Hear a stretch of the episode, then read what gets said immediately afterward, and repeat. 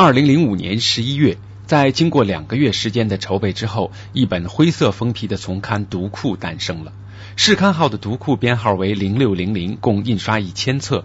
此后两年的时间里，这本有着独特文化调性的丛刊得到了越来越多人的认同，尤其在互联网上，透过博客等形式吸纳了越来越多的忠实读者。两个月出版一期的读库，实际上只有一个人在操作，从约稿到编务，大大小小的杂事都是他一个人完成的。他就是网名“见招拆招”，人称“老六”的张立宪。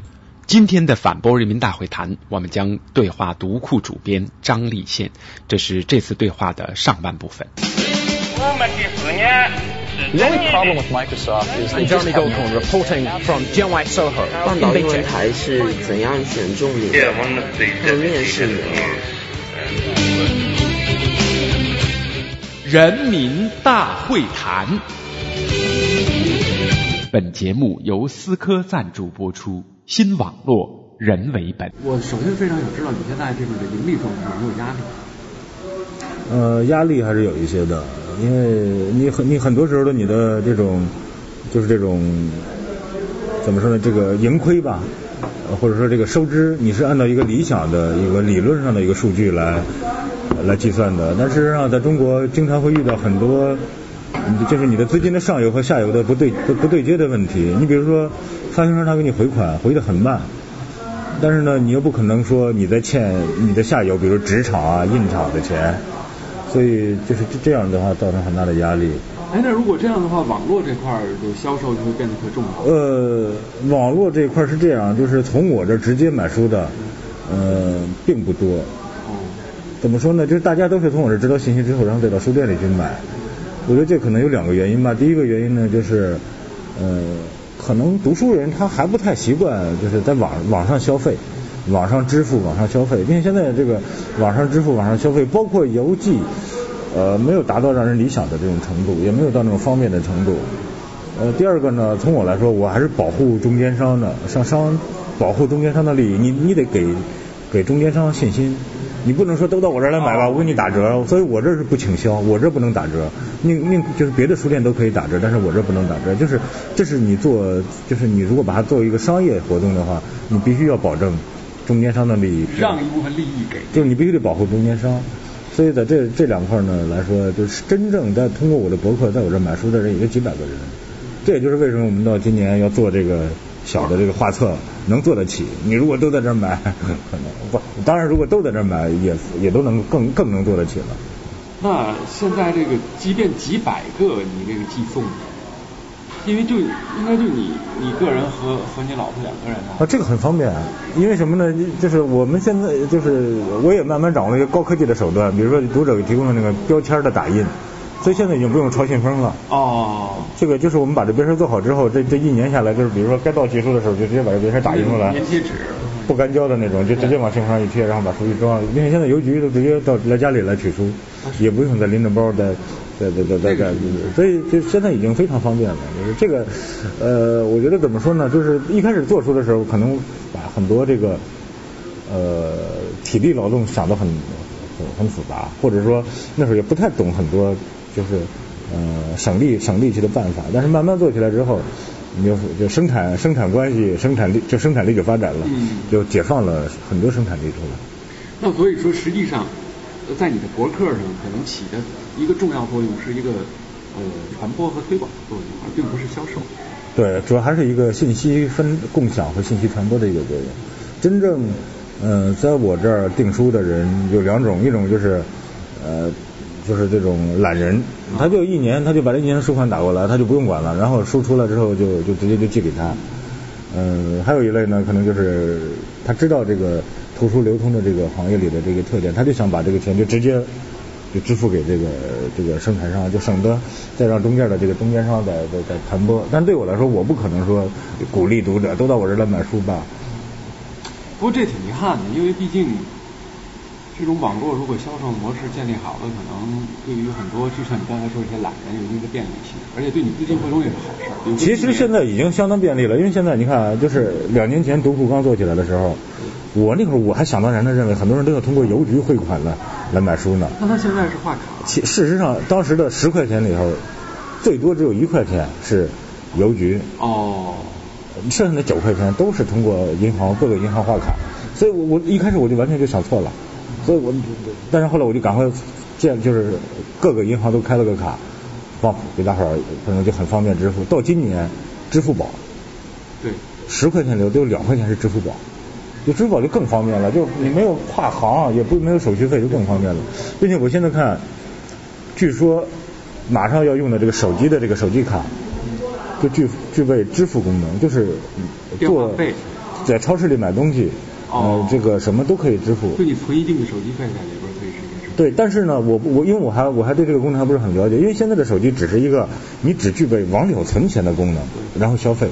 它有朝一旦有朝一日能够往外提钱了，比如我这卡里头，比如有三千块钱，我可以往外再提两千五，留五五百。如果这样的话，这我觉得就太太太方便了。对吧？就完全信用卡和手机结合。对啊，就是你以后可能就是，我觉得这就是个革命性的变革。比如一个读者，他就直接给我发个手机短信，自己可能按输入一个密码，输款自动就打入到我的手机卡上。就这太厉害。如果那样的话，所以我现在就盼着这个曙光的出现。那当初你这个干这事儿的时候，嗯，肯定他呃有一个筹备期，这筹备期多长时间？筹备期就是到就是从产生这个想法到产品拿出这个产品来。两个月的时间吧，对，就到我三十六岁生日的时候拿出这产品来。个人资金有投入？呃，那个资金都很小。其实做书图书的是一个资金门槛很低的一个行业。呃，当时零六零零印了一千本，其实有一千多本，因为有残书，因为它这个书印量越低，成本越高，因为残次品比例也越大。整个花了有三万多块钱吧。哦，那那拿的拿。对啊，这三万多块钱其实你是可以拿出来的，但是真正。你运转起来之后，你比如说现在整个读库运转起来之后，你现在能收上的钱，可能恨不得是你半年前的书的钱。但是这半年之间，所有发生的费用、纸款、作者的稿费、呃印印印刷费，你都需要往外支付。所以它实际上你得你得你得有半年，甚至就是半年的这个运转资金在里头。所以，但是整个来说，资金的压力并不很大。图书。资金含量永远不是最重要的，重要的还是他的智慧含量和他的情感含量。但是如果这样，即便这样的话，可能你当时做这个事儿，家庭有压力吗？你老婆同意吗？这个压力不太大，因为大伙儿都，因为对我来说，我这个岁数已经到了这种不用再为为房子为什么这种再去像很多年轻人一样，他他的他要从一双拖鞋买起，买一双拖鞋，买个电视机，买个洗衣机，买一个房子，娶一个老婆。就是到这一步此前呢，我都已经完成了，所以就生活压力实际上并不大，因为我的生活成本很低，每天坐公交车，然后无非就是跟哥们儿吃个饭，那衣服可能还还是两年前的衣服呢，其实别的都不用不用花什么钱。很多人是从博客上知道这个读库的最开始的时候，但是在这之前，你二零零二年二月份的时候，曾经做过一个论坛叫饭局通知，嗯，好像。在那个记忆碎片里你也写到这个，说里边呃好像是那种生活方式，对你来讲感觉当时至少非常新鲜刺激。现在的这个通过博客看你读库的，跟当时的那个饭局通知里那些人有什么区别？呃，我觉得是这样，就是不管是饭局通知也好，还是现在读库也好，其实都是一个，如我如果我来概括的话，就叫全球化底下的一个村落化。所所谓全球化，我觉得就是。Internet 的发明导致了全球，所以全球化就是没有时间的阻隔，没有空间的阻隔，对吧？你现在可以同时和美国一哥们儿不用花任何成本，没有任何成本的在一起聊 MSN 聊天，或者来从事一个什么事情。这样的话，没有空空间和时间的阻隔之后，就是事实上一个人人与人之间能重新打散，然后再重新组合。你比如咱们都喜欢士兵突击，可能就组成了一个一个圈子。这个圈子，我愿宁肯愿意把它称为一个村子，就是士兵突击村。嗯。有喜欢独库的，又组成一个村子，独库村。就是说，一个人他可能会有多重的国籍，多重的村籍。我又属于独库，我又属于士兵突击，我甚至还可能属于姚明，对吧？他就是有各种村子。我觉得这是，呃，就是网络化或者全球化之后的一个产物。对对于独库来说，对我来说，现可能原来属于。饭局通知这个村子，这村子相当一部分村民，他后来可能又转移到毒库里头来了。但毒库这个这个圈子呢，又比饭局通知这个圈子要大，可能现在会有一两千个读者，我不是很清楚。这个这个村民的这个身份呢，有的是显性的，我就可能就知道这个人的存在；有的是隐性的，他可能他就是到这个村子来看一眼，他甚至会来的，嗯，对，潜水，他可能，但是他也可能也是很忠诚的，只要他心里认可你和他是一个村子里的人，你和他是一个村的，我觉得就好办了。其实所有的，可能像我看豆瓣最大的那个组小组嘛，叫陈怡贞的小组，那也是一个村子，对吧？小到可能是。就是比如我生了个孩子，我给这个孩子孩子建了一个村子，这个村子可能就他的姥姥姥爷，呃，姨姨姨姑姑感谢，那也是个小村子。我觉得现在的好处就是重新打散，重新村落化。这个村落化是因为没有没有了这种空间的阻隔，所以更更方便了。可是饭局通知和独库在符号上会有不一样的，就是比如说不一样，对啊，呃，饭局通知更其实更是一个实名制的产物，就是基本上大伙都是生活中的朋友。网络只是一个工具，就是提供了一个更便于聊天，就是每天大伙儿都在上头，更便于联系。你比如在生活中，我谁也不知道，我也不知道你今天晚上想想吃饭，但是他我只要登登录这个论坛，我就知道哦，老六今天晚上想吃饭，我我一看我的时间也安排好了，他就他那也公布了在哪儿吃几点。别人也加入。对，马上就就报个名就行了，然后大伙儿就一块儿去吃。嗯，所以呢，那个那个饭局通知呢，其实就是生活中的朋友，嗯，就是在网上更便于活动。但可是当时饭局通知肯定也不仅仅是吃饭，肯定也是某种东西吸引了一类人吧？呃，这一类人，我我我总结可能以就是还是因为他这个人，呃，味道差不多的人，呃，凑在一起，我进去看一眼，感觉我和你不是一路人，你不是我要的那杯茶，我就离开你，呃。我觉得可能就是慢慢有这么一个筛选的过程。在饭局通知之前，我的生活中的朋友，包括我手机里存的电话号码，可能是是一批人。经过这个饭局通知，包括大伙儿慢慢就熟起来了。通过发帖子，通过对一个事情的看法，你喜欢什么，我喜欢什么，你讨厌什么，我讨厌什么，包括我就写记忆碎片，那可能慢慢都是一个彼此识别、彼此熟悉的一个过程。然后呢，再结成新的团体。这样就构成了犯罪通知。那个、那个、那个团体呢，可能更主要的还是吃喝玩乐，并且相对来说，因为他要吃饭嘛，所以基本上都是在同一个城市里的居多，并且应该说同行业的也居多。但是这个读库就是，其实它就是因为看这本书，这样结成的这个，所以它的地域性。